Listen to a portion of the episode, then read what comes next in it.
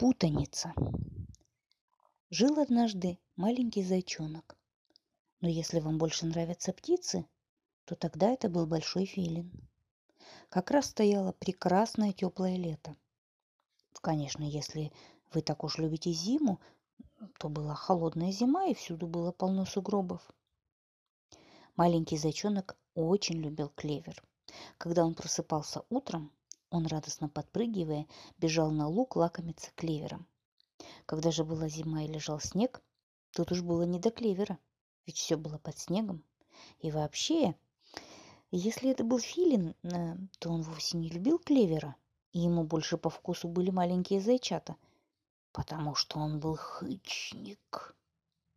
И просыпался он, конечно, не утром, а вечером, потому что филин видит только ночью в темноте. И когда этот филин просыпался вечером и отправлялся искать пищу, ему приходилось долго копаться в сугробах, пока он найдет пучок меха или кусочек мяса, упавший с каких-нибудь саней.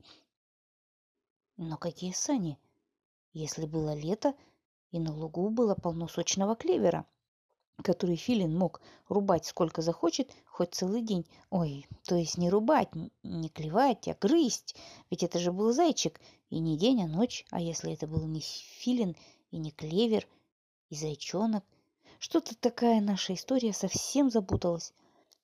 Пусть это будет все-таки маленький зайчонок, а не большой филин, потому что он отпустил маленького зайчонка, и они все вместе отправились в магазин за апельсинами.